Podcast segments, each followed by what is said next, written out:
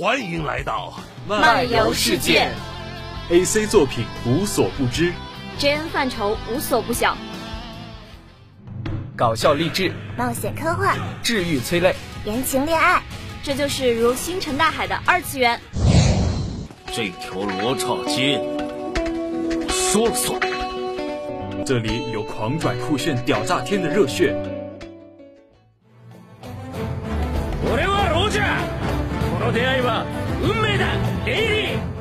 这里有经久不衰的动漫情怀。这里有山海皆可移的爱情故事。海水青山，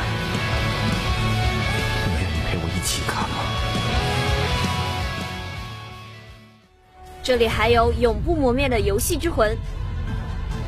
让我们在这里做回最中二的漫游少年。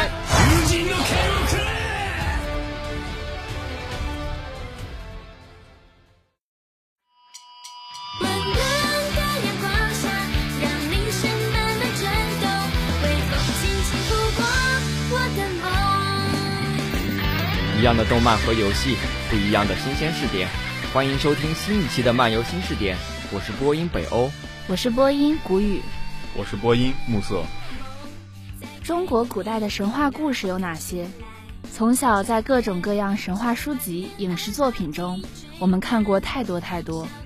各种神话故事张口就来，什么女娲补天、精卫填海、后羿射日这一类的故事不胜枚举。我们不但在各种书中读了千百遍，也在各大影视剧中看了千百遍。在如今网络小说盛行的时代，神话故事的主角更是会频频出现在玄幻类的小说中。而到了现在这个各种梗烂大街，书中出现伏羲、女娲、夸父已经十分普遍的时候，如何将传统的神话故事讲出新意，就更加考验作者的脑洞以及创新能力了。今天在这里向大家推荐一部动漫《女娲成长日记》，让我们一起来看看这部动漫是如何将传统的神话故事讲出现代新意的吧。在这部动漫里，主角是一个名叫风小小的二十岁花季少女。故事开始在她过二十岁生日的这一天，风小小像往常一样开心地准备了生日蛋糕。此时她并不知道，接下来迎接她的是一个可以颠覆她二十年人生的秘密。风小小被告知她的真实身份是传说中的女娲，而收养了风小小的李长是太白金星。作为一个在现代生活了二十年的人，怎么就成了神话中的人物？这个弯儿转得令人猝不及防。不单单女主角本人很懵，作为观众的我也是一头雾水。我们再重新来看一下女主角的人设：一个被抛弃的孤儿，被好心人收养，从小吃百家饭长大。生活态度积极乐观向上，还有一个高富帅追求者，这样的人设，不论从哪里看，都会让人觉得这是一部纯情少女动漫。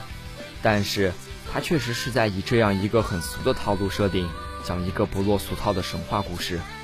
在这样的设定下，女主没有开启甜甜的恋爱，而是承担了一个荒唐的使命。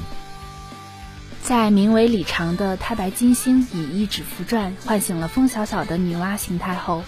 看着莫名愈合的伤口，一直坚定地认为是李长疯了的他，终于动摇了。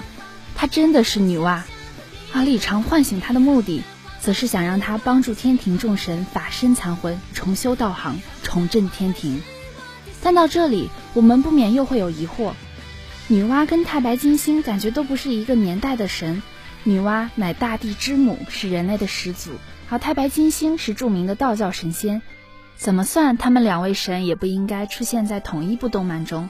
但他俩确确实实出现在了同一部动漫中。作者脑洞大开的想法不但将他们联系在一起，还将神话故事与现代元素进行了对接。在这部动漫的设定中，由于现代科技文明的快速发展，天庭直接从这一个界面搬家，留下了众神仙的法身残魂，在这一个神仙文明没落的时代苟延残喘。所以，作为道教神仙中著名神仙之一的太白金星，才会想通过唤醒女娲来拯救现存的各路神仙的法身残魂，重振天庭。在接受了自己的真实身份后，风小小与太白金星走上了寻找天庭众神仙法身残魂的道路。至此，这部动漫才真正进入了主线剧情。接下来，随着剧情的发展，我们会惊奇地发现，一个因为过度露富而被混混打劫的富家公子，竟是二郎神。整天追在风小小身边的小哭包少年郎，是洪荒时代鼎鼎有名的蚩尤。而更值得一提的，则是在这部动漫中，并没有所谓的终极 BOSS，有的只是在一步步唤醒天庭神仙法身的时候遇到的各类奇异事件。所以，如果不想看那种由于有终极 BOSS 存在而显得很压抑的动漫的话，《女娲成长日记》会是一个不错的选择。这部动漫的 tag 是搞笑玄幻，所以在动漫的剧情、内容、画面上会呈现出一种欢脱无厘头的搞笑，甚至会为了喜剧的效果让角色 OOC 出现话外台词。但这种刻意的搞笑并不会让人感到反感。反而会让人因为那可爱又充满少女心的动漫风格忍俊不禁。女娲成长日记的设定以及呈现方式也确实做到了搞笑与玄幻的特点，而观众也能在这部动漫出彩的人物设定上找到很戳人的萌点。风小小真实身份是女娲，平时是一个可爱漂亮又爱贫嘴的萌妹子，但同时她也可以完成由萌妹子向御姐的转换，从当代废柴少女变成大地之母女娲。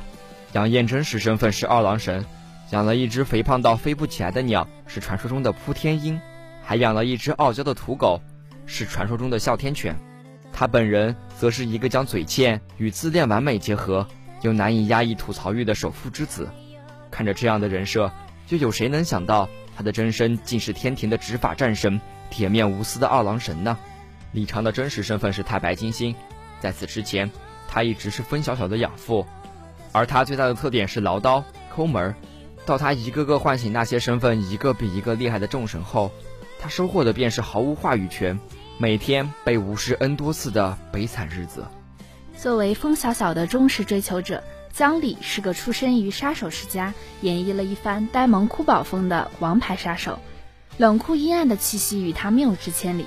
他的真实身份也与现在的他有着巨大的反差萌。江里是洪荒时代大名鼎鼎的蚩尤。看到这些，我们也可以更加清晰地明了作者的意图。在这部动漫中，哪怕众主角已经觉醒，但他们仍旧是自己，不会因为自己的过往、神话中的故事而有什么不同。他们带着全新的人格，在神话设定的基础上，开始了属于自己的故事，所以才有了这部作品，一个不一样的神话故事。一部优秀动漫，除了吸引人的画风，声优的幕后工作也必不可少。《女娲成长日记》的成功是离不开配音演员的个人能力的。夏磊、杨梦露、谢天天等人是这部动漫的配音演员。只看这些人名，我们或许有些陌生，但听到他们所参与的作品名时，相信大家一定是如雷贯耳的。在动漫中，夏磊所配的角色是杨艳，但我们更熟悉的是他所配的《仙剑奇侠传三》里的茂茂。《恋与制作人》里的许墨，动漫中为女主风小小配音的是杨梦露，她的声音我们经常是配合着刘诗诗的面容出现的。无论《仙剑奇侠传三》里的龙葵，还是《轩辕剑之天之痕》中的踏拔玉儿，我们听到的都是她的声音。从配音演员的作品中，我们可以看出他们的资历，甚至有时候这会成为我们是否去选择这部动漫去观看的考量。毫无疑问，富有经验的他们。在《女娲成长日记》中又进行了一次出色的表演，而正是我现在拼命安利的《女娲成长日记》，由于它过于小众，他的名字甚至都无法作为履历出现在以上配音演员的词条上。但是这并不影响他作为一部独立优秀的动漫让人喜欢。这部动漫在他授权的正式平台上有着近三亿的播放量，算是一个可观的数据。作为一个故事框架极大的动漫。想要入坑的同学，并不需要担忧追更的痛苦，因为动漫已经完结。大家更不需要担忧会看得很辛苦，因为动漫全剧只有三十集。这部动漫没有热血动漫的炙热冲动，也没有武侠动漫的江湖夜雨，更没有言情动漫的荡气回肠，只需闲暇时一观，博君一笑耳。虽然这部动漫确实短小精悍，但是观众完全不会有未尽全意的担忧。因为这部动漫是由起点女频作家林武水秀的同名作品改编的，除却这部动漫所展现的部分内容，原著作品中有着更广大的世界，可以为看完动漫虽酣畅却意犹未尽的人做售后保障。最后，《女娲成长日记》作为泡面番，观众看完之后并不会对其中的故事主线有清晰的记忆，因为作为一部由小说改编的动漫，在如此有限的篇幅下，还要兼顾无厘头的搞笑以及对角色进行更丰满的处理，做到这种程度已经是十分不错的了。明明是同样的故事框架，但动漫的处理方式让动漫与小说间隔开来，不用担心不看小说是不是会对看动漫有影响之类的问题。同样，小说的读者也可以将二者分开。先不说动漫与原著不同的搞笑风格，就是故事的完整度也完全不一样了。但是同时，《女娲成长日记》的小说和动漫又是互补的。原著小说可以让动漫情节更完整，而动漫可以让原著小说人物形象更丰满。看完这部动漫，观众可以轻易地从中抽身，不用去揣摩这部作品中的深意，也不会因为动漫中的某些情节而耿耿于怀，只是单纯的跟随主角的视角进行了一场脑洞大开的奇幻之旅。当女娲、二郎神、蚩尤生活在现代都市时，会发生怎样的故事？没有特别明朗的故事主线，动漫戛然而止。动漫的最后出现了女娲的官配伏羲。就像是一个完美结局，为这部改编了少数剧情的动漫画上句号，以另一种方式在特定的剧情里写下了并不仓促的结局，仅仅如此而已。欢笑有了，玄幻有了，脑洞大开的剧情也有了，以短短三十集讲一个不一样的神话故事，《女娲成长日记》确实也做到了。好了，今天的漫游新视点到这里就要跟大家说再见了。感谢编辑志夏，感谢导播水起，我是播音谷雨，我是播音暮色，我是播音北欧。那我们下次再见啦，拜拜。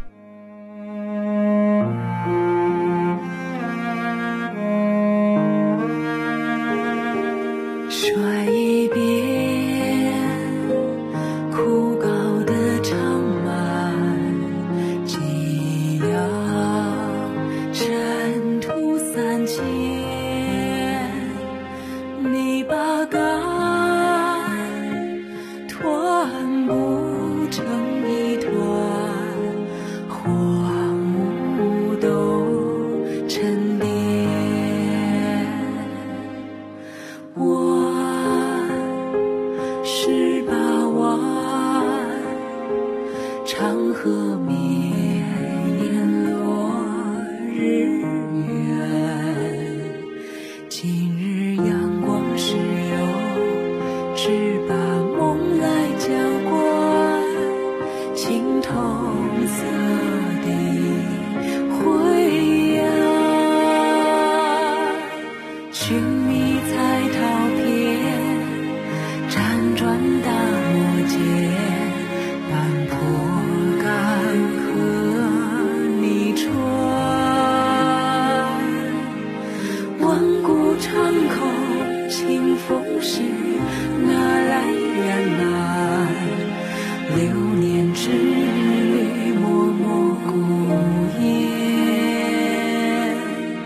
寻你在桃片，辗转大漠间，半坡干涸，你穿指尖流沙，开成花，千年一刹，沧海桑田，依旧人。